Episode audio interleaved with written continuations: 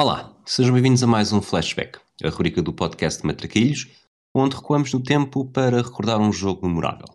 Hoje vamos viajar até 10 de julho de 1999, na Califórnia, no dia em que os Estados Unidos bateram a China nos penaltis e conquistaram o Mundial Feminino de Futebol pela segunda vez. Eu sou o Rui Silva e o convidado deste programa é o Rodrigo Carvalho.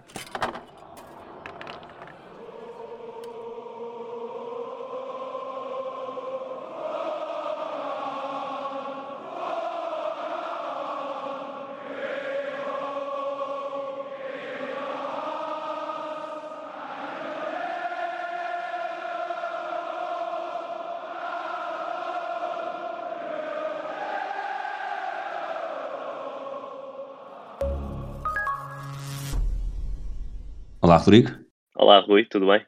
Tudo bem. Eu vou fazer aqui uma, uma opinião arriscada e vou um palpite arriscado e vou dizer que não te lembras de ter visto este jogo. Estás, estás certo. Uh, não me lembro sequer de, do que estava a fazer nessa altura com os meus dois anos de idade, mas, mas agora revi e é uma história que já conhecia assim por alto e foi, foi bastante interessante agora fazer este trabalho de casa também para recordar muita coisa e aprender muita coisa. Eu, nesta altura, era ligeiramente mais velho do que tu, já tinha 14 anos, e para mim foi claramente o primeiro grande momento de exposição uh, ao futebol feminino. Este Mundial teve um, transmissão na TV, não os jogos todos, obviamente, mas pelo menos a final teve, e, e teve de facto uh, muito público, também se fez muito deste jogo. O jogo que depois vamos falar disso, mas não é necessariamente o mais bem jogado, mas num, num estádio com mais de 90 mil pessoas, mais de 15 mil pessoas do que o Mundial masculino do ano anterior tinha tido com o, o França-Brasil, e se calhar aproveito já isso para te perguntar se achas que, na cima para quem vive nos Estados Unidos, que acaba por ser o grande epicentro do futebol feminino, se consideras que houve claramente, esta é a terceira edição do Mundial, se houve claramente um antes e um depois uh, deste jogo, sobretudo ao nível da, da, exposição mediática, não só nos Estados Unidos, mas também no mundo inteiro. Ah, claramente, claramente, Rui. É,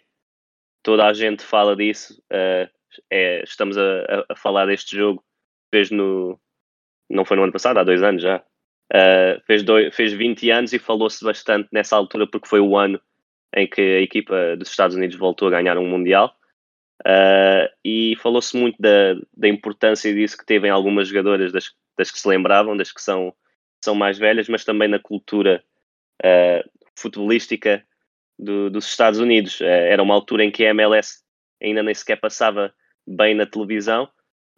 era uma MLS ainda que, que, tinha regras muito americanizadas, que ainda, ainda estava a testar não existir empates e fazerem aqueles pontapés de, de penalti em drible ao estilo de hockey. Ainda, ainda tinham o gol de ouro, por exemplo, que é muito comum nas outros, nos outros desportos. E, e, este Mundial foi uma exposição incrível de uma equipa que até era campeã olímpica na altura, mas que, mas que ainda não eram, não, eram, não eram ídolos, não eram estrelas. E foi, foi este Mundial em solo americano que permitiu a apresentação do que é do que é realmente o soccer com base numa equipa dos Estados Unidos e a partir daí acho que tudo mudou e, e fala-se mesmo muito disso aqui, aqui nos Estados Unidos. O Mundial, portanto, este é o terceiro Mundial, o primeiro foi na China, o segundo foi na, na Suécia em 95. Teve um total de 112 mil espectadores, aqui só o jogo de abertura entre os Estados Unidos e Dinamarca teve 79 mil pessoas, a fase final uh, completa teve 1,2 milhões de espectadores nos estádios. Eh, quatro anos depois, o Mundial seria na China, mas devido a uma, uma epidemia de, de, vírus respiratório, eh, acabou por ser nos Estados Unidos, um pouco à pressa e também por isso eh, com muito menos gente. Daquilo que, daquilo que conheces, daquilo que te informaste, o que é que achas que fez deste, desta fase final? Claramente, este sucesso estrondoso, porque lá está, cinco anos depois, o Rose Bowl voltou a encher Uh, o, a final entre o Brasil e a Itália de, 20, de 94 teve 94 mil pessoas, aqui teve 90 mil, portanto podemos ter aqui claramente os dois, os dois momentos de, de maior sucesso muito equiparados. Uh, ouvindo o relato, o comentador da, creio ter sido a ABC, até vai dizendo que, que os organizadores estão a criar mais lugares e a vender mais bilhetes já com o jogo em andamento para corresponder à procura. Uh, o que é que fez todo este imediatismo? Foi uma grande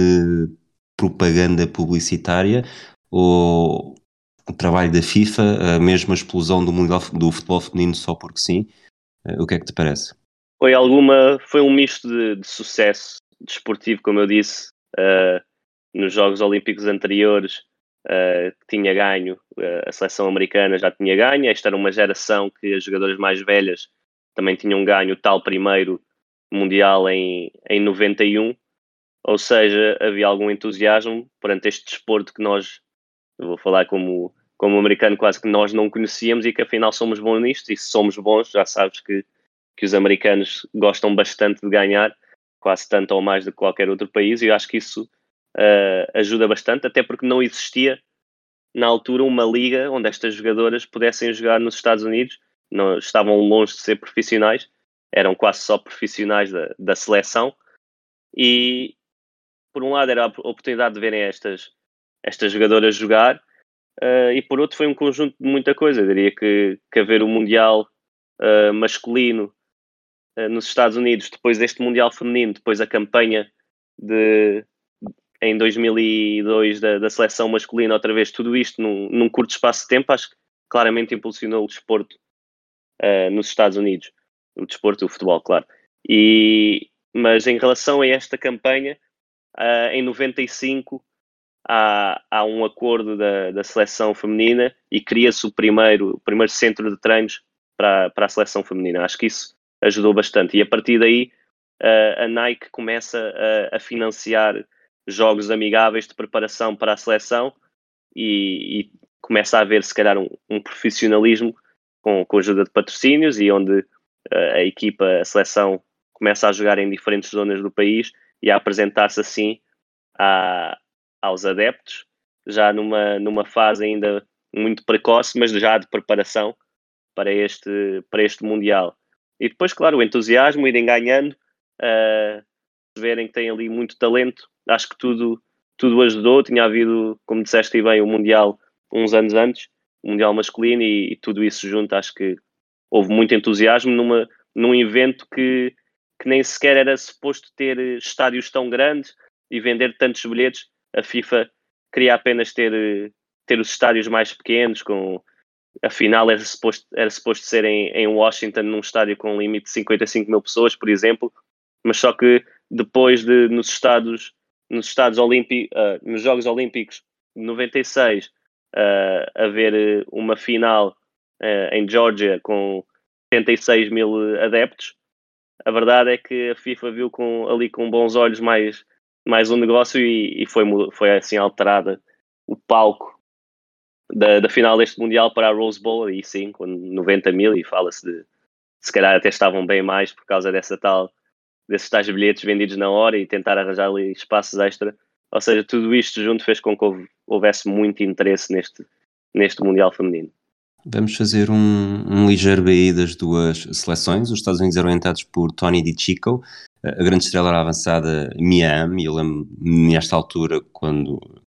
quando os jogos eram transmitidos, era vendida a ideia que era mesmo a melhor jogadora do mundo. E, e lembro-me de estar a ver o jogo exatamente com atento a tudo aquilo que ela fazia e ter ficado impressionado com isso também, talvez também por estar a ser conduzido uh, para estar atento a todas as ações dela. Depois, uh, Michelle Akers, uma das grandes estrelas de 91, uh, eh, na altura avançada, marcadora de, melhor marcadora do, da fase final, com dois golos na final também, ainda estava na equipa, nesta altura como média, bem como Christine Lilly, histórica jogadora que participou em todas as fases finais entre 91 e 2007, conquistando ainda dois títulos olímpicos pelo meio, um deles em Atlanta 96, precisamente contra a China na final. A China, apesar desta presença uh, em Atlanta, estava longe de ser uma potência, tinha organizado a fase final de 91, perderam nos quartos de final com a Suécia. Quatro anos mais tarde, uh, lá está, na Suécia, conseguiram um empate a três com os Estados Unidos na fase de grupos, eliminaram a Suécia nos penaltis nos quartos de final, perderam com a Alemanha nas meias e, e falharam o assalto ao terceiro lugar ao perder com os Estados Unidos por 2-0. Portanto, tínhamos aqui uh, jogos com os Estados Unidos em 95, em 96 e agora ia haver novamente um duelo em 99. Ma Iguanan era o selecionador da equipa desde 92 e a capitã Sun Wen era de longe a maior estrela, depois de dois gols no Mundial 95, chegou a esta fase final dos Estados Unidos com uma estrela incontornável, marcou três gols ao Ghana, dois à Austrália, dois à Noruega, rumo à final e com sete gols marcados entrou neste jogo com o mesmo número de tentos que a brasileira Cici e, e perto de ser uh, a melhor marcadora, se, aliás, acabou por ser, mesmo que este jogo que tenha ficado 0-0, mas acabou por ser galardoada com esse troféu. Independentemente da China não ser necessariamente uma grande potência, ou uma das maiores potências nesta altura, eh, não haverá dúvida que Estados Unidos e China eram, foram as duas melhores equipas nesta fase final, portanto, uma final uh, antecipada, muito ansiada, mesmo que depois o jogo não tenha sido necessariamente uh, correspondido, tendo em conta aquilo que se esperava de ambas. Sim, sim, sem dúvida. E, e a Sun Wen não só, não só acaba por ser a melhor marcadora, como depois também é proada como a melhor jogadora do torneio, acho que muito por influência do, dos tais gols e da campanha da China até à final. Mas, mas sim, foram as duas, as duas equipas mais sólidas e que ganharam uh, os jogos difíceis que tiveram pela frente contra, contra seleções também muito boas. Uh, os Estados Unidos defrontam o Brasil, a Alemanha uh, no caminho para, para a final, a China, a Noruega e a, e a Rússia, que, na altura não, não, não se pode dizer que eram potências, mas eram boas equipas todas elas. Os Estados Unidos, se calhar, até tiveram o caminho mais, mais dificultado nessa, nessa fase eliminar, mas chega-se sem haver uma clara favorita a esta final, eu diria, apesar dos Estados Unidos uh, já terem ganho a tal primeira edição e serem os campeões olímpicos, não há assim um, um claro favoritismo, porque a China esteve realmente muito bem na, na fase eliminar e com excelentes resultados uh, que intimidavam um pouco uh, os americanos, mas que, claro, estavam, estavam confiantes para esta final, que, como disseste, não, não foi a, a mais bem jogada, mas podemos falar isso daqui a pouco. Vamos fazer então essa hum, antecipação, o que se passou eh, até este jogo. Os Estados Unidos passearam na fase de grupos, vitórias sobre a Dinamarca por 3-0, Nigéria 7-1, Coreia do Norte 3-0, terminaram com 13 golos marcados, apenas um sofrido. A China venceu o grupo D com menos um gol marcado do que os Estados Unidos e mais um sofrido. Começaram por derrotar a Suécia por 2-1, golearam o Ghana por 7-0 e bateram a Austrália por 3-1. Nas rondas eliminar, os Estados Unidos defrontaram a Alemanha e venceram por 3-2 e o Brasil por 2-0, enquanto a China eliminou a Rússia por 2-0 e a Noruega por 5-0. Estavam frente a frente as duas equipas com mais golos marcados, lá está previsto uma, fase final, uma final emocionante, depois de uma fase final em que até aos jogos das meias finais não tinha havido um único nulo uh, nem sequer um jogo com apenas um gol. Portanto, todos os jogos tinham tido dois ou mais golos, até chegarmos ao jogo do terceiro e quarto lugar, que ficou 0-0 decidido nos penaltis, e a este uh, Estados Unidos-China, que lá está, uh, as expectativas eram muitas, mas talvez por isso também, por essa, até pelo o medo cénico de jogar com o Rose Bowl completamente cheio, acabou por furar um pouco as expectativas. Entrando nas equipas iniciais e preparando já para te lançar um, um repto sobre como é, que, como é que se apresentavam em campo, os Estados Unidos jogaram com Brianna Scurry na baliza, uma defesa com Joy Fawcett à direita, Brandy Chastain à esquerda, Kate Sobrero e Carla Overbeck como centrais, um meio campo com a ex-goleadora Michelle Akers, eh, Julie Foudy e Christine Lilly, e um ataque com Mia M, Cindy Parlow e Tiffany Milbrett. Há aqui, sobretudo, uh, gente com muita experiência. Uh, Akers, Faudy, Lilly e Mia M tinham sido campeãs do mundo uh, em 91, jogando a final. Brandy Chastain, que será a figura incontornável deste jogo, estava na geração de 91, apesar de não ter jogado a final. Portanto, a experiência acabava por jogar também a favor desta equipa dos Estados Unidos, que vamos falar da China mais à frente, mas podemos desde já dizer que eram mais ofensivas, tinham um futebol mais ofensivo do que o da China. Sim, claramente, claramente mais ofensivo, e era isso que estavas a dizer. Uh, eu creio que das 20 convocadas do, dos Estados Unidos, 12 já tinham estado em mundiais, 6 este seria o seu terceiro, outras 6 seria o seu segundo, e então as coisas estavam estavam um pouco mais equilibradas e havia mais experiência, não só de presença, mas também experiência de ganharem com, com essas tais seis jogadoras que, que referiste. E, e era o que dizias, uh, tendo uma, se calhar a, média mais recuada neste jogo era a Michelle Akers e sabendo que era uma das, das maiores goleadoras uh, da história de, dos Estados Unidos na altura, uh, quer dizer muita coisa, é ela que foi recuando no terreno porque teve graves, graves problemas de saúde que ainda permitiam jogar futebol, mas desde cedo foi apresentando problemas de saúde e, e não tinha a capacidade para, parece irónico, para, porque normalmente hoje em dia, pelo menos, o médio defensivo corre muito mais do que um avançado, uh, mas, mas foi recuando no terreno para, para estar mais, mais posicional, diria, mas era claramente, apesar de haver a estrela Mia Hamm e outras jogadoras bastante ofensivas, para mim era claramente a jogadora mais importante desta equipa e notou-se bastante nesta final quando esteve em campo e depois quando, quando não esteve em campo, mas isto lá falaremos sobre o prolongamento. Quanto aos Estados Unidos, havia não só um, um 11 muito ofensivo, mas mesmo uh, o banco. Vimos que as alterações foram quase todas para, para o ataque. Tínhamos Shannon Macmillan, que era a super sub desta equipa, que, que jogou alguns jogos a titular e que foi bastante importante uh, na, nesta campanha também, mesmo sendo quase sempre suplente. Ela, que é uma curiosidade, hoje em dia trabalha no mesmo clube que, que eu trabalho e é, uhum. é, é, é, conselheira da equipa técnica, mas também comenta os nossos jogos e, portanto, já, já tive o prazer de, de a conhecer. E outra curiosidade, também já estive nesta, nesta Rose Bowl, como falavas, e acredito que 90 mil pessoas naquele estádio possa ser mesmo uh, algo intimidador para, para, para as pessoas, que, para as jogadoras principalmente, porque eu estive lá num jogo da, da seleção feminina em 2019, no verão de 2019, era um amigável, não tinha 90 mil pessoas, acho que tinha cerca de 50 mil, mas mesmo assim já se notava que, que tinha ali um ambiente diferente. E, e, para, para falarmos do início deste jogo, eu diria que os primeiros 5, 10 minutos enganaram-nos bem. acho que é uma final que começa muito bem. Uh, o barulho ensurdecedor, e é por isso que eu, que eu falo destes primeiros minutos, porque nota-se realmente cada vez que uma jogadora tocava na bola, eh, uma jogadora dos Estados Unidos começava a atacar para tocar na bola, parecia que, tínhamos, que estávamos a ver um jogo da seleção portuguesa no Luxemburgo, cada vez que Cristiano Ronaldo toca na bola, era, era realmente um barulho ensurdecedor. E depois os minutos restantes não foram parecidos aos primeiros, mas aí passo-te passo a palavra agora para falares também da, da seleção chinesa. E agora, já fez só aqui duas, duas notas. A primeira da, da Michelle Akers, concordo com tudo aquilo que disseste. Ela contraiu o vírus de Epstein-Barr, portanto, marcado. Acredito que outras coisas também, mas aquilo que lhe afetava mais era a fadiga crónica e ela sentia demasiado o esforço uh, que fazia. Não só atrasava a recuperação depois de cada jogo, como também não lhe permitia estar a 100% durante os jogos e, e, mais dificilmente faria sempre os minutos completos. Em relação ao Rose Bowl completamente cheio e completamente cheio,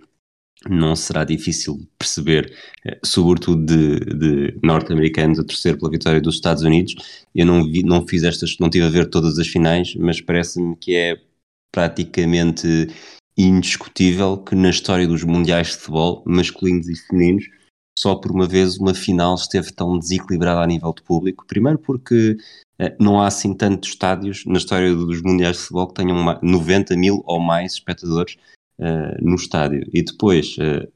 é preciso ter organizadores uh, em, em campo na final para poder estar assim tão partido. Portanto, eu diria que depois do Maracanazo de 1950 não terá havido outra final em que o público tenha havido tanto público e tanto para o mesmo lado como neste Estados Unidos-China de 99. Falando da China, Gao Hong na baliza, uh, isto, vou fazer aqui o meu melhor para dizer estes nomes chineses que provavelmente, mesmo que já tenhamos ouvido falar, não os reconhecemos, tirando o da, da goleadora Sun Wen, mas Gao Hong na baliza, Wang Liping no lado direito da defesa, Bai Jie à esquerda, Wen Lirong e Fan Yunjie como centrais, um meio campo com Pu Wei e Zhao Lihong nas laterais, Liu Ailing e Liu Ying no meio, e o ataque lá está com Sun Wen e Jin Yan, um 4-4-2 mais declarado, enquanto os Estados Unidos pareciam jogar mais em 4-3-3, e além disso, não era, não era só o facto de ser 4-4-2, mas era um 4-4-2, sobretudo com a linha do meio campo muito mais recuada, que faria com que a China, mesmo que fosse muito forte tecnicamente, a própria composição uh, das jogadoras fazia com que fosse mais difícil uh,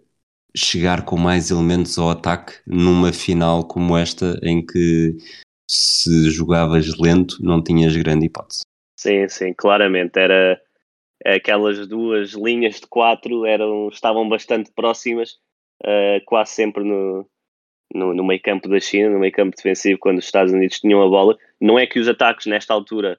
fossem tão longos, as posses fossem tão longas como podem ser hoje em dia, mas notava-se uh, a organização e o, e o, rigor tático ali da China numa altura em que o jogo ainda era mais, mais aberto e mais, mais solto. Já se via ali uma estratégia quase militar para impedir a progressão de, de jogadores como a Mia Hamm, a Cindy Parlow, que era uma, uma avançada muito física, que jogava muito bem de costas para a baliza, mas também era muito forte. A Tiffany Milbury, depois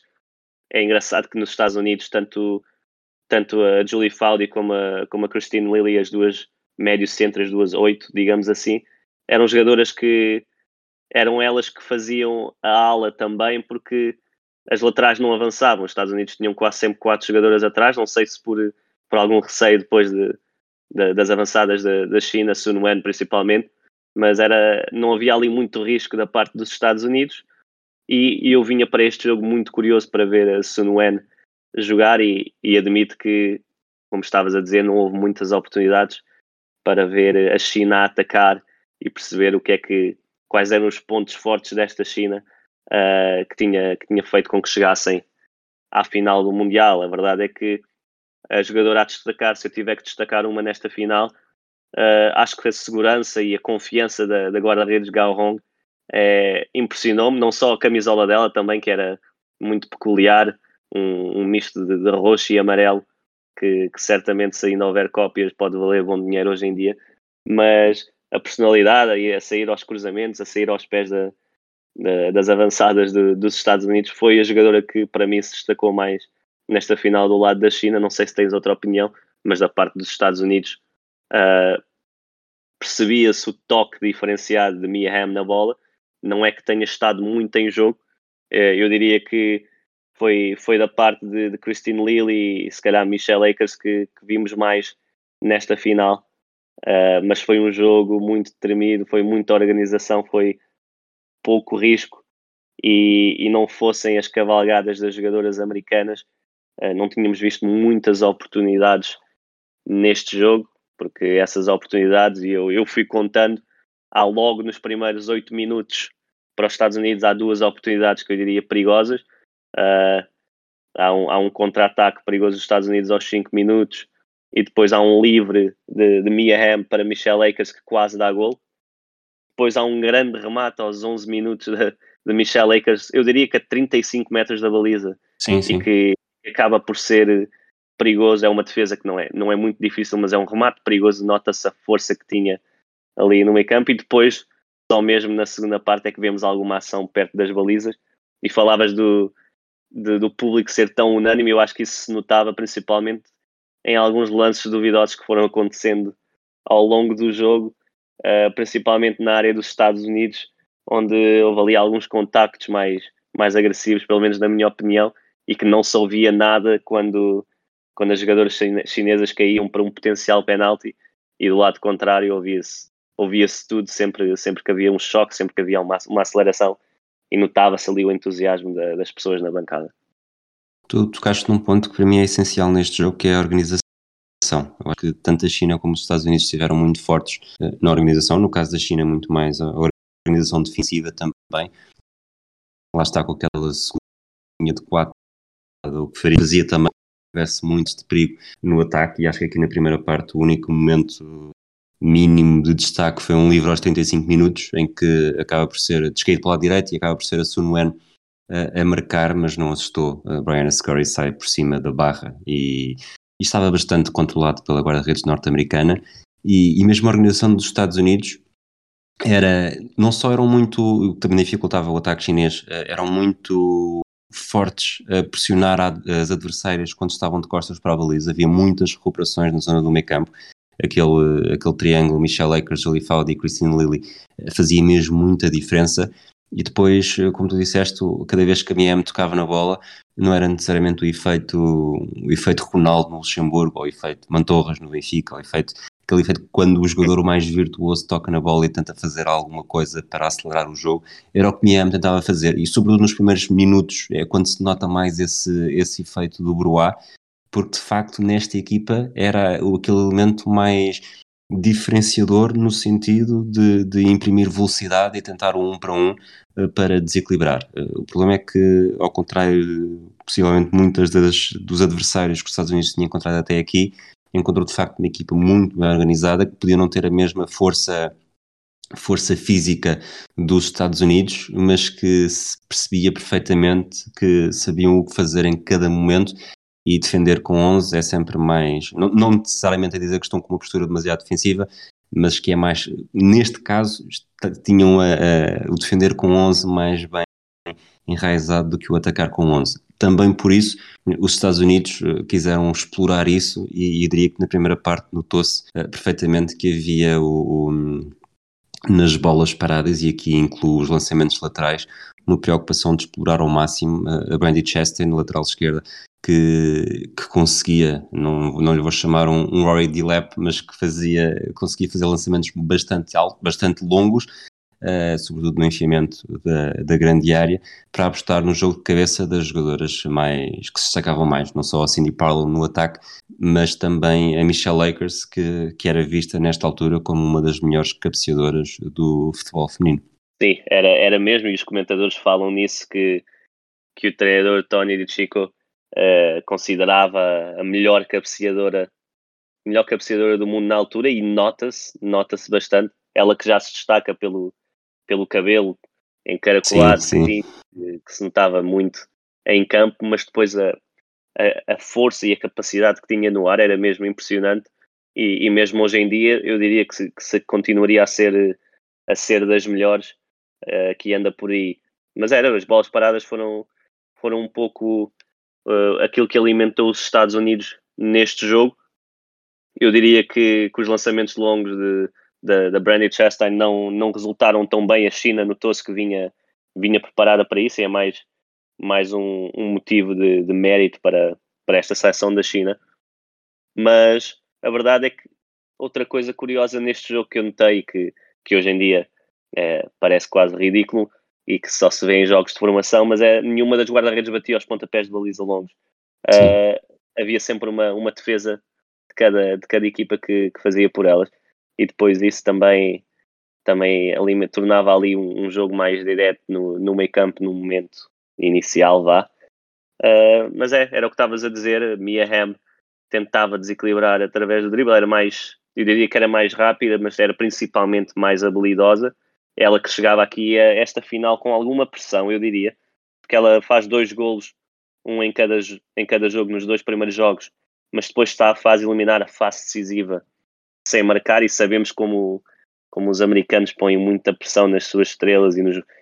para eles as maiores estrelas são sempre quem aparece no, nos grandes momentos e notava-se ali alguma ansiedade, tanto dela como até os comentadores se notava que, que diziam que se precisava de ver ali alguma coisa da, da Mia Hamm, mas o jogo vai para, vai para intervalo e, e foi, foi o que falámos. Uh, há ali quase um, um interregno de, de 20, 25 minutos onde não há qualquer oportunidade de gol. Nota-se que os Estados Unidos estão muito por cima, estão também a controlar bem as investidas da China, que tirando aquele livre e um, e um canto, uh, quase não chegaram à, à área dos Estados Unidos, mas havia ali muito a necessidade de, de, ter espaço para, para correr com bola para, para as jogadoras da frente dos Estados Unidos. Como eu disse, a Cindy Parlow, que acho que ainda não mencionámos, é hoje a presidente da, da Federação dos Estados Unidos. Ela é Cindy Parlow Cone. Uh, é hoje o apelido que, que, que, é do, do marido dela. E, e, e, ela era muito física, era, era algo jovem, era algo inconsistente, marcou alguns gols importantes na competição, mas era através dela que os Estados Unidos tentavam quase sempre sair para, para o ataque mas faltou muita coisa. Eu acho que, como eu disse, tanto Faudi como Lili uh, tinham um papel importante no meio campo ofensivo, mas de resto não, não vimos muito desse, desta seleção dos Estados Unidos. Depois, na segunda parte, com algumas alterações, voltar, voltou a ter algum ânimo que teve nos tais 10 minutos iniciais. Tu achas, estou a olhar aqui para as notas que tenho na segunda parte, um, são duas substituições, três momentos de perigo, os três são de bola parada, uh, três cartões e não tenho mais nada. Uh, olhando para isto, e se não fosse uma final e terminasse 0-0 no final dos 90 minutos, conseguiríamos exprimir aqui algum sumo ou, ou, ou, teria sido, provavelmente se não fosse uma final o jogo também teria sido diferente, mas é uma final inesquecível por todo o contexto e não necessariamente pelo que aconteceu dentro de campo, sobretudo nestes 90 minutos, porque ficou um bocadinho aquém e, e se todo este Mundial foi uma excelente manobra de marketing para o futebol feminino nos Estados Unidos, eh, estes 90 minutos estiveram um bocadinho aquém para o.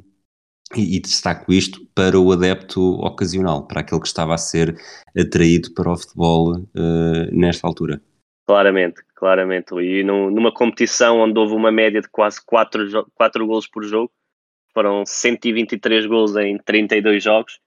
uh, esta final foi mesmo uma, eu diria que foi quase uma desilusão e que se não fosse uma final ninguém se lembraria uh, destes primeiros 90 minutos.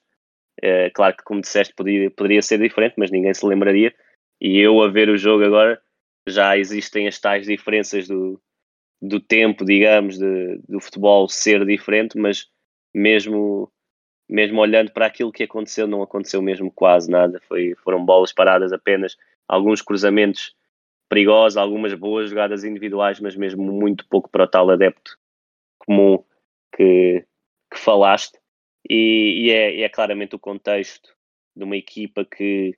como, como elas próprias dizem, que treinavam sozinhas em casa uh, durante o ano e depois iam para jogos da seleção, que, que eram muito unidas, que, que não sentiam necessariamente a pressão de um feito tão grande que estavam, que estavam prestes a, a realizar, mas por outro lado, aquela era, era a única oportunidade que tinham para se mostrar. Uh, foi claramente o contexto e tudo o que envolveu não só este torneio, mas esta seleção em específico e, e depois o que acontece depois dos 90 minutos que, que, torna este dia tão, tão memorável para toda a gente. Achas que se pode falar de uma maldição de Rose Bowl, cinco anos depois do Mundial novamente sem, sem gols em 120 minutos? É possível, é possível. E eu acho que, eu diria quase que era, que era, que era quase merecido por, por, pelo tipo de estádio que é e, e não ser só específico de, de futebol e os adeptos até estão bastante longe de, do campo em algumas zonas e mas é, é, capaz de haver uma, uma maldição de um estádio que é mítico nos Estados Unidos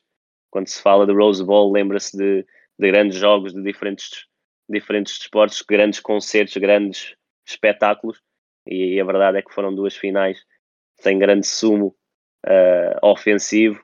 e, e, a verdade é que pode haver aí uma maldição. Não sei se não sei se a Rose Bowl estará dentro dos estádios para 2026, mas se calhar poderemos tirar algumas conclusões aí. Vamos então, vou destacar aqui as três então oportunidades que eu tinha na segunda parte, não sei se depois quiseres acrescentar alguma, mas eu digo as três e depois tu dizes claro. qual delas foi a, a maior, na tua opinião. Aos 56 minutos temos um canto uh, da Miem, lado esquerdo, em que ela curiosamente uh, ajeita a bola. O comentador até acha que ela poderá vir a bater com o pé esquerdo. O que ela faz é mete a bola, lá está, portanto o canto é do lado esquerdo, ela vai bater com, com o pé direito, mas bate fazendo, uh, portanto, pelo lado da linha lateral e não pelo lado da linha de fundo. Não sei se está a ser bastante claro, mas é como se ganhasse ali aqueles 50 centímetros uh, junto à linha de fundo uh, para tentar um canto, que não sei se foi uh, intencional ou não, pareceu-me que sim, e, e, é quase um canto direto, a bola bate na barra, apesar de não, dentro do bater na barra, bateu na parte superior, portanto não foi necessariamente muito, muito perigoso. Uh, três minutos depois, um canto, deste, desta vez para a China, um canto da esquerda, Sun Wen que desvia e quase marca e aos, 80, aos 81 minutos um livre para os Estados Unidos, Macmillan, que tinha entrado aos 57 minutos para o lugar de, de Parlow, que que, remata para uma defesa de Galron que também não foi uh, por aí além, não, não lhe obrigou a grande esforço. Não sei se tens mais alguma coisa a destacar e destes três lances, qual é que foi o momento mais que estivemos mais perto de não chegarmos ao prolongamento? Não, o canto aparece algo como, como referiste, o canto direto aparece de, algo, de forma algo surpreendente, mas acaba por ser uma, uma grande oportunidade só para se ver a quantidade de, de oportunidades e de remates que houve neste jogo. Um canto direto acabou por ser a grande oportunidade. E depois tinha, tinha uma, uma ocasião que eu acho que surge por cerca do minuto 85 pela esquerda. Uh, Christine Lilly que faz uma grande jogada que finta duas jogadoras, mete a bola por um lado e vai buscar pelo outro já na linha de fundo. Faz um cruzamento para o meio da pequena área e ninguém acaba por, por chegar e tocar na bola, mas sentiu-se aí mesmo com o público que podia ter sido a tal ocasião uh, para os Estados Unidos poderem marcar já no fim. Não aconteceu e eu diria que de todas estas, uh, a China até esteve, até esteve perto de marcar no, no tal cabeceamento que, que mencionaste e depois, e depois uh, já lá iremos, mas no prolongamento as coisas mudam bastante e, e acho que posso lançar aí o tópico, para mim acho que é claramente uh, influente nesta questão, que é a saída de Michelle Akers por, uh, por lesão, provavelmente uma concussão uh, na, na, cabeça após choque com, com a, com a guarda-redes americana. E, e, eu acho que o jogo muda, não são só as oportunidades, sente-se que, que o jogo muda bastante, pode ser uma questão física também, mas sentiu-se ali que o meio campo dos Estados Unidos ficou muito mais exposto com esta saída da, da sua líder em campo. É, essa substituição que, que, se dá no. Não sei se dá, acho que já se dá no prolongamento, mas apesar da Michelle Ecker sair lesionada um, ainda, do lance eh, ainda dentro dos, dos 90 Exatamente. minutos ou dos 90 mais 3, é, entra a Wellen, a Wellen entra para a lateral direita, a Joy Fawcett uh, fica no lugar da Akers no meio campo e, e ocasi- por acaso ou não, as duas, eh, pelo menos a primeira grande oportunidade do prolongamento, eu tenho aqui, tenho aqui duas, são ambas da China, e a primeira é precisamente da Sun Wen, que aos 99 minutos ganha espaço uh, no corredor central, onde antigamente estava Michelle Akers, uh, consegue progredir com bola, uh, tem uma boa posição para rematar, remata com o pé esquerdo contra uma, contra uma adversária e ganha canto. Do, canto. do que sai do canto já falamos a seguir, mas de facto há aqui uma nova, um novo fogo para as jogadoras chinesas, sem aquela que seria a grande, a grande líder do, do futebol dos Estados Unidos. Sim, sim, sim. E nota-se que, que a China teve muito mais a bola e essas tais, uh, essas tais investidas no corredor central que nunca existiram na, na primeira e na segunda parte. No prolongamento vê-se a China a ter mais a bola. Teve a bola também durante mais tempo, uh, algumas posses até mais, mais longas no prolongamento, o que normalmente não é, não é, não é, muito, norm, o que, não é muito normal uh, nessa, nessa fase do jogo. Mas vimos, foi aí que, que Sun Wen começa a aparecer, o pouco que apareceu na final foi, foi no prolongamento, começa a baixar um pouco para, para assumir o jogo. Não seria ela uma, uma, uma estrela dos anos 90 e, e tentar ali criar alguma coisa uh, para a seleção chinesa, mas é, esse é o lance uh, o lance que dá o tal canto que, que agora uh, podes lançar, que, que marca esta final, na minha opinião. Portanto, recordar que estamos num, num jogo com gol de ouro, que tinha começado em Mundiais né, um ano antes em, em França, com o França-Paraguai, o primeiro jogo que foi de facto decidido dessa forma, com o gol do Laurent Blanc. Uh, aqui, portanto, quem marcasse ganhava, era campeão do mundo. Uh, nunca o Mundial foi decidido com, com um gol de ouro até esta altura. Depois tivemos um, um, Mundial de 2003 dessa forma a cair para a Alemanha, mas nesta altura ainda não tinha havido. E há este canto aos 100 minutos, portanto, na sequência da tal oportunidade e do remate da Sun Wen,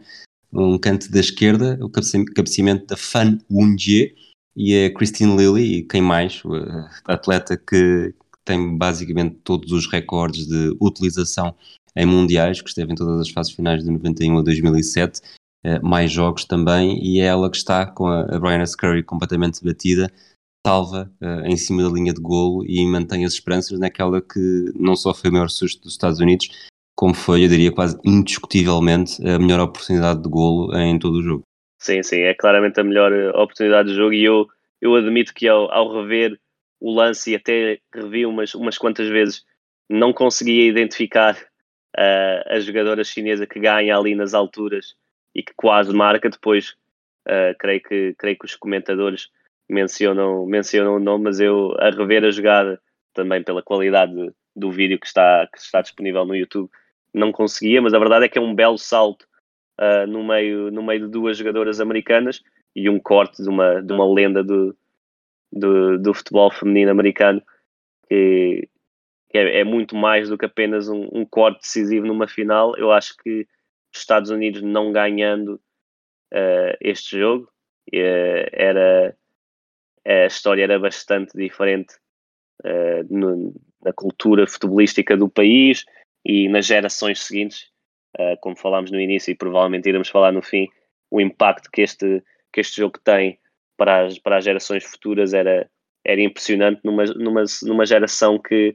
que era composta e que apenas seguiam uh, maioritariamente mulheres jovens entre os 20 e os 30 era quem seguia principalmente esta seleção e depois tornou-se um fenómeno mundial de apoio à, à, seleção americana que se não fosse, lá está, este corte na linha de gol, uh, acho que nem tudo teria sido da mesma maneira. Era um, um maracanaço, uh, lá está, já falámos desse jogo aqui há pouco, uh, teria sido também esta, esta grande ilusão e provavelmente uma boa parte do efeito tinha, tinha se esfumado. Se esta foi a grande oportunidade aos 100 minutos, tivemos mais 20 minutos de prolongamento, em que para mim os maiores destaques são, lá está, três substituições, Uh, mas os principais destaques são duas divisões da China, porque tanto a Xiu Haiyan, que entrou aos 114, como a Jinwan, que entrou aos 119, uh, entraram já com uma, uma missão muito, muito específica, que era para marcarem os primeiros penaltis da China depois na lotaria. Sim, sem dúvida, foram logo as duas primeiras e sabiam perfeitamente para o que iam, e, e aquela, principalmente a última substituição, é claramente a, a pensar nos penaltis no, no restante do prolongamento, não tenho mesmo nada a destacar em termos de oportunidades. Diria que surpreendeu-me bastante e era algo que desconhecia, mas já tinha percebido, por, como já disse, já a ter conhecido. Uh, as bolas paradas da, da, Shannon Macmillan eram realmente muito fortes e há vários gols ao longo do torneio em que, em que vêm de bolas paradas e cantos dela, que batia uh, os cantos daquela forma cortada de pé direito, não era, não era tanto com, com a parte interior do pé, mas era, era a cortar a bola e, e impressionou-me bastante. Houve algumas bolas paradas, nenhuma com perigo, mas que, mas que deu para ver isso neste, neste prolongamento. De resto, é, é o que disse, foi a pensar já nos penaltis e, e há várias histórias engraçadas que, que se diz que no prolongamento uh, os treinadores americanos estavam a tentar decidir quem, quem bateria os penaltis e havia ali grande dúvida entre a quinta e a sexta jogadora. Isto porque Brandy, uh, a Brandy Chastain, que depois, curiosamente, marca o tal, o tal gol decisivo, tinha falhado uh, um penalti recentemente contra a China na, na, Algarve Cup, o torneio que se disputava sempre em Portugal e que, e que nesse ano os Estados Unidos perdem contra a China por penaltis e ela acertou na barra o, o seu penalti e a equipa acabou por, por perder esse jogo e, e tá, estavam a tentar convencer a, a Shannon McMillan a bater o, o quinto penalti. Depois a, a ordem alterou-se e o treinador adjunto que, que ia falar com a, com a Shannon McMillan diz-lhe que ela é a quinta, mas o treinador principal, Tony DiCicco, já tinha a lista com os árbitros e afinal acabou por ser mesmo uh, a Brandy Chastain a bater uh, um dos penaltis, curiosamente até, mas já lá vamos, até, até nem embate com o seu pé dominante. Exatamente, mas portanto os penaltis, esse é o, esse é o décimo, uh, os primeiros nove uh, marcados por alguns destaques.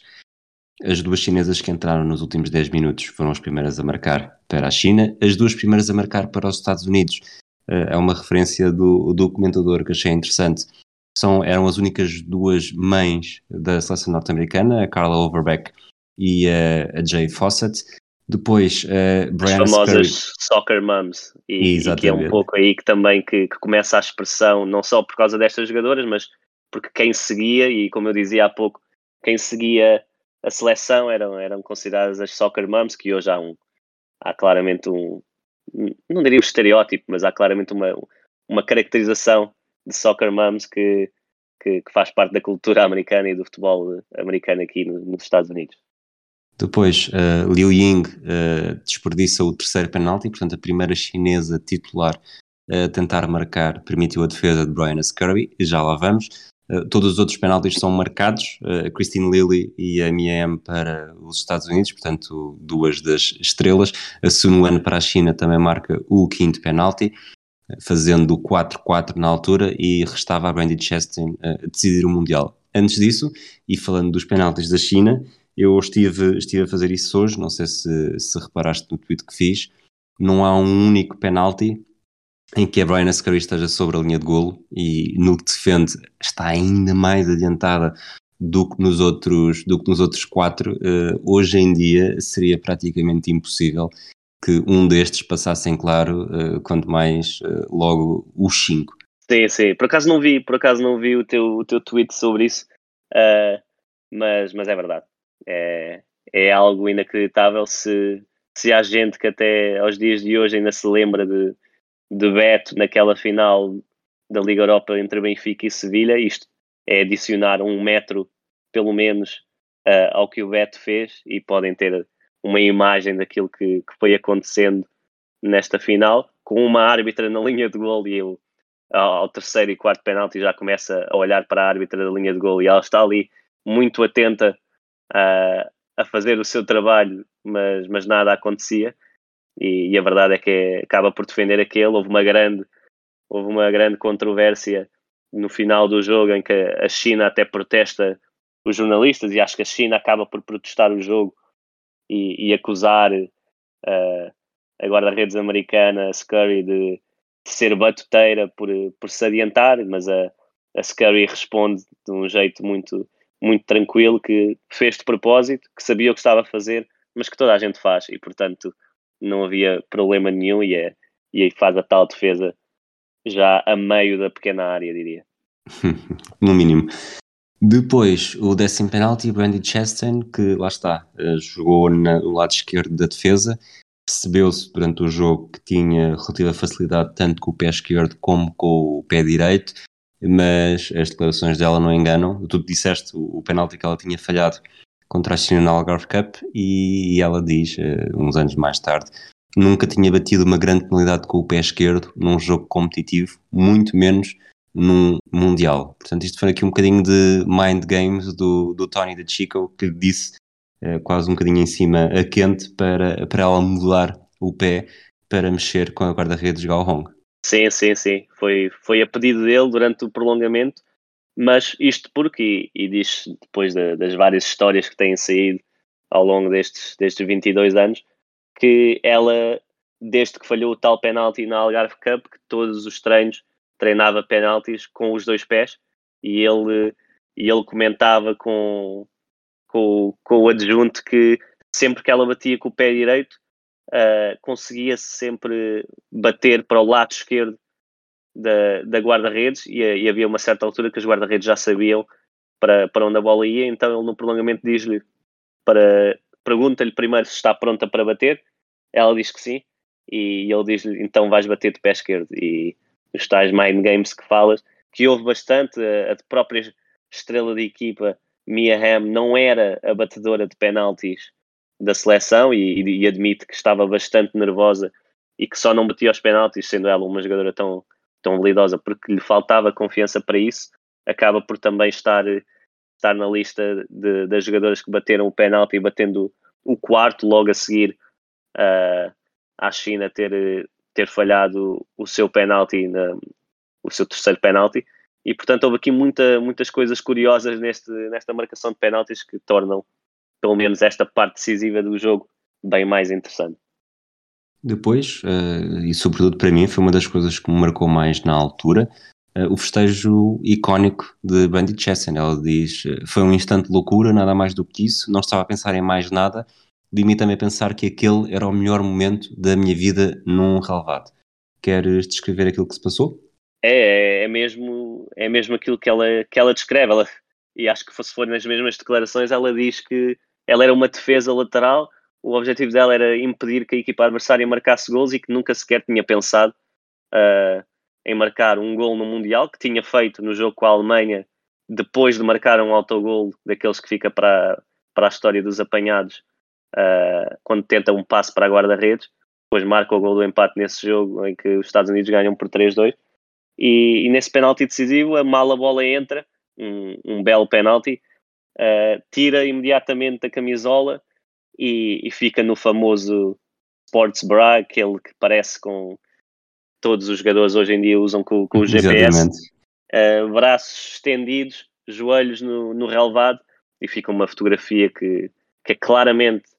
uma das mais icónicas, diria, do, do futebol feminino, claramente, mas até do desporto uh, mundial. Fez capa na Sports Illustrated, fez capa de, de tudo e mais alguma coisa. E, e, a verdade é que a celebração não foi pensada e se calhar por isso é que,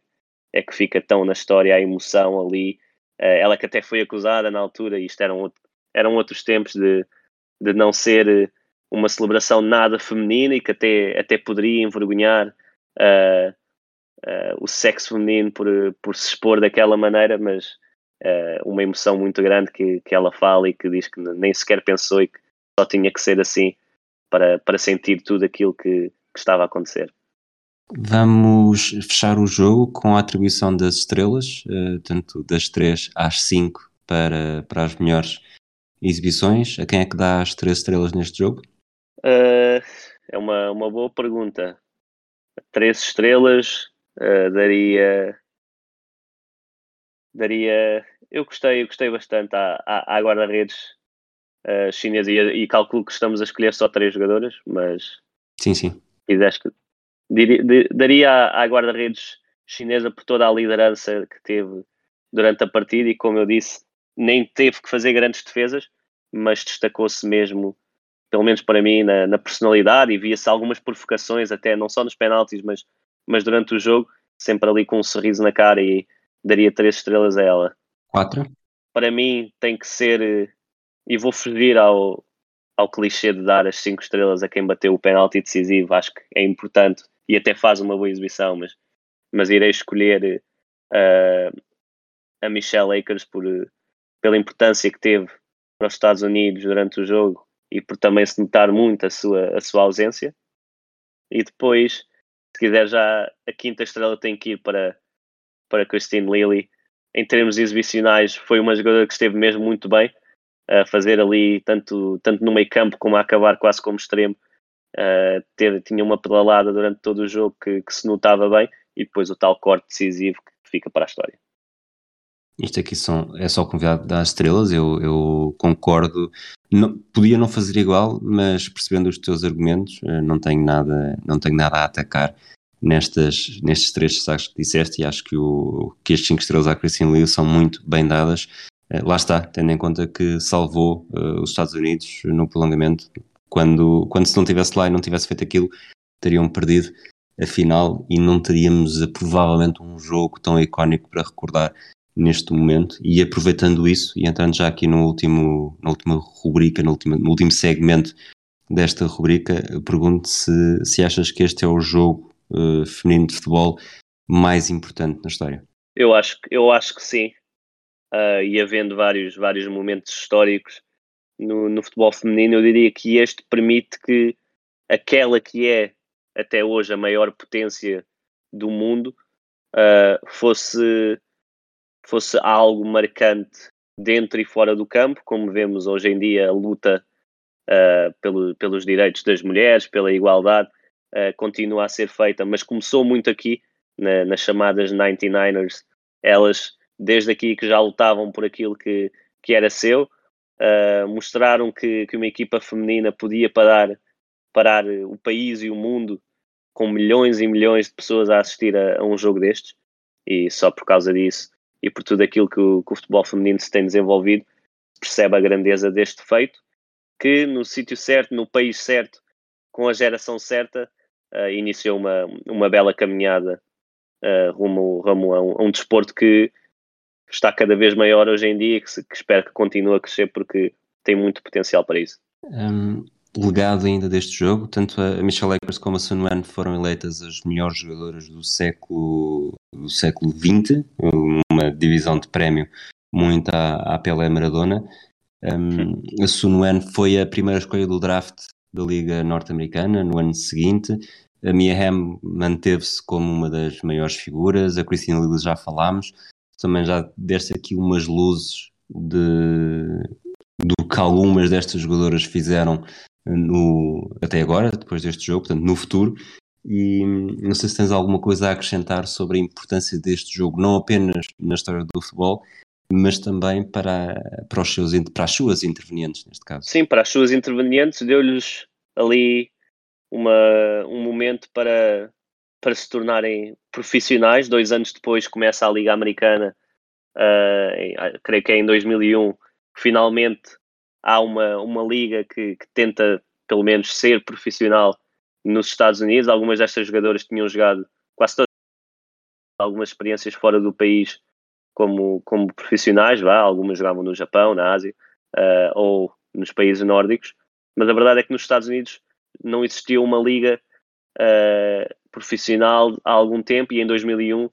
é, é o tal renascimento das ligas uh, femininas e isso só por si foi muito importante. E hoje em dia eu já fui falando de vários, mas a Julie Fowley é, é comentadora de muitos jogos importantes da, da, seleção feminina de hoje em dia. Cindy Parlow Cone é presidente da federação. Uh, como é óbvio, uh, Brandy Chastain ainda, ainda é muito conhecida e, e, curiosamente falámos da celebração e até posso dar aqui um, um, uma, uma nota que vi hoje que o tal Sports Bra esteve num museu, ela tinha ofertas de centenas de milhares de dólares para, para o vender, mas numa fase inicial manteve-o e depois doou a um museu que queria, que já tinha camisolas de, dos maiores jogadores de futebol, tanto, tanto masculino como feminino, uh, de todos os tempos, e o museu faliu e ela teve que andar à procura de, de do tal Sports Bra na, na, em contentores e durante um ano teve a tentar recuperá-lo e hoje em dia tem, tem-no em casa. Mas, mas é, são, estão, estão quase todas ligadas uh, ao futebol hoje em dia, seja futebol jovem, seja organizações uh, sem, sem lucro de,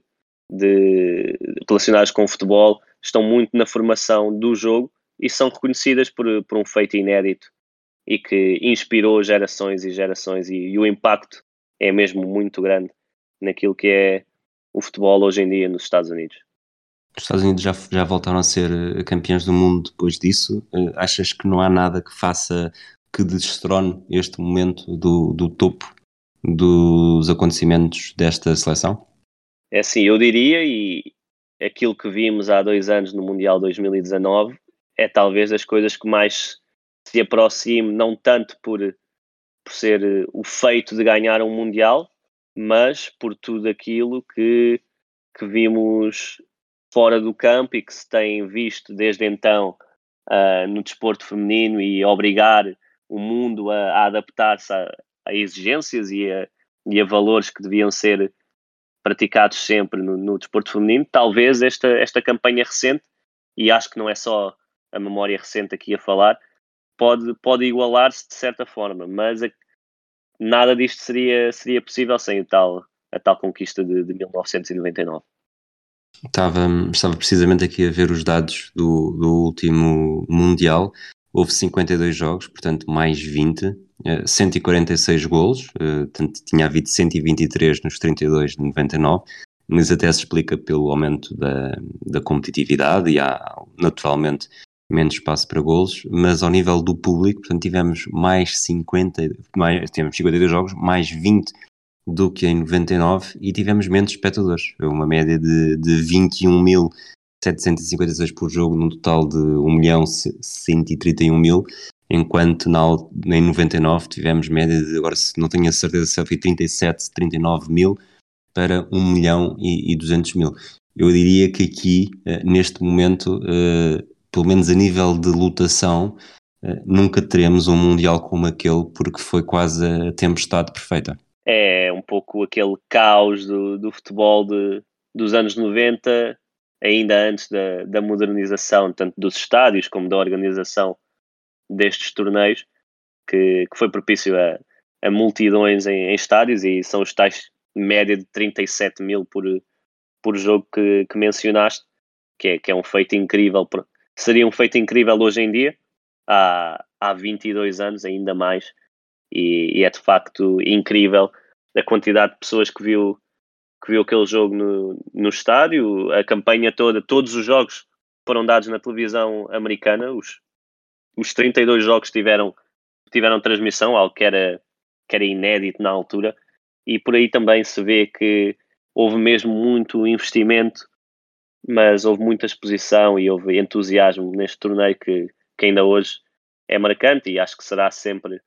será sempre marcante para, para toda a gente que está, que está ligada ao futebol feminino. Só para ter uma ideia, uh, três anos depois, o Mundial da Coreia do Japão teve uma média de 42 mil, portanto estamos a falar aqui praticamente da mesma ordem de grandeza. Não sei se queres dar mais algum destaque antes de terminarmos. É, acho que para, para terminarmos, acho que é, vale a pena para quem estiver interessado. Eu não vou recomendar ver o jogo, porque acho que isso já, já demos a entender que, que, que se calhar nem é o mais importante. Basta o resumo, não é? é? Exatamente, os resumos que são difíceis de encontrar deste, deste Mundial, que eu tentei, tentei procurar. Há jogos completos no, no YouTube, mas resumos não há, não há muitos. Mas tentar ler algumas entrevistas de, das jogadoras que falam do tal espírito de equipa que elas tinham e que foi muito importante. Eu sei que isto é um pouco uh, um clichê de quem ganha, mas faz claramente a diferença. E ali percebeu-se que elas estavam lá num misto de profissionalismo sem o serem e também de, de diversão e de, e de união do grupo que, que foi chave para, para esta conquista, mas também, também ler um pouco o que fazem agora, uh, qual a sua visão de, disto tudo e perceber o impacto que teve nas gerações atuais. Uh, e também uma nota especial, porque eu, eu revi um pouco do, dos Estados Unidos, Brasil, deste, deste Mundial, e havia lá uma, uma jovem chamada Formiga, que, que uhum. recentemente, há não mais de, de um mês, creio que foi umas, umas semanas,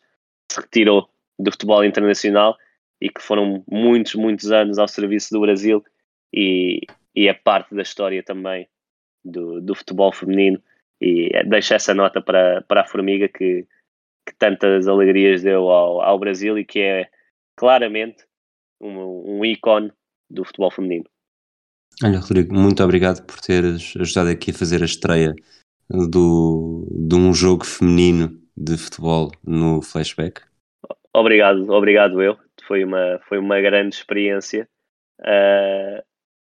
fico, fico contente, uh, gosto muito do, do vosso trabalho e de outros podcasts que têm que também já falaram de, de futebol feminino, de pessoas ligadas ao futebol feminino. Uh, mas sendo o primeiro no, no flashback, acho que não podíamos escolher um melhor e podem contar sempre comigo para, para qualquer coisa que precisem, como é óbvio. Muito obrigado. Um abraço a todos aqueles que nos ouvem e até à próxima.